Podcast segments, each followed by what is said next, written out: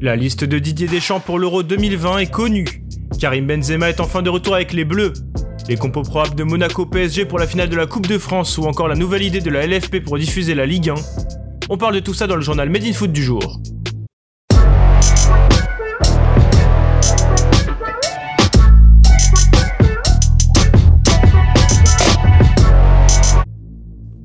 À chaque liste internationale, c'est le même combat.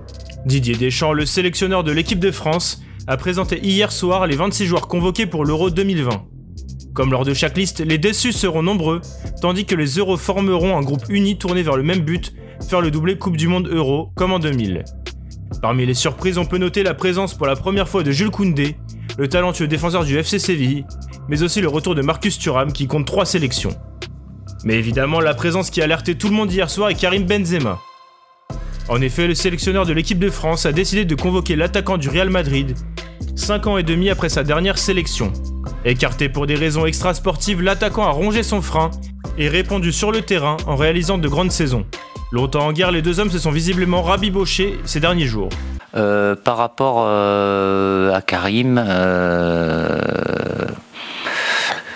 il y a une étape importante, c'est le fait qu'on puisse se voir et discuter ensemble.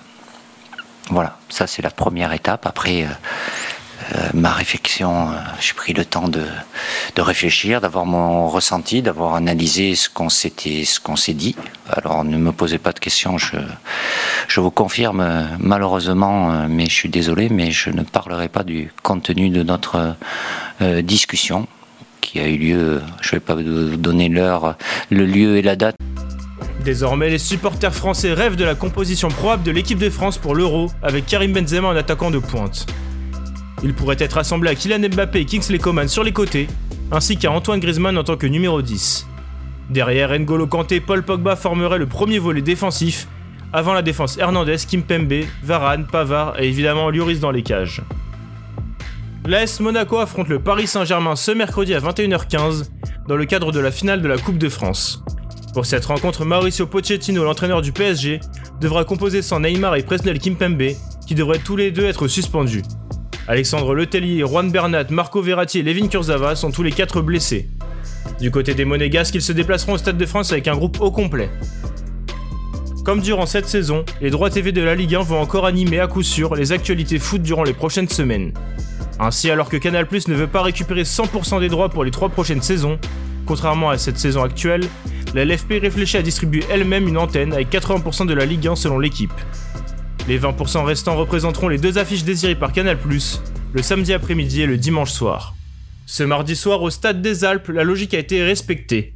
Le Grenoble Foot 38 4ème de Ligue 2 a pris le meilleur sur le Paris FC 5ème dans le cadre des barrages d'accession à la Ligue 1. Les Isérois se sont imposés 2-0 grâce à des réalisations signées Achille Anani 8ème et Willy Semedo 87ème minute. Grâce à ce succès, le GF38 affrontera dès vendredi soir sur un nouveau match sec le Toulouse Football Club 3 du championnat. Le vainqueur de cette confrontation qui se déroulera dans la ville rose affrontera ensuite le 18ème de Ligue 1 sur un duel aller-retour pour la montée. Merci de nous avoir écoutés, n'hésitez pas à partager et à vous abonner pour de nouveaux podcasts. A bientôt sur Made in Foot.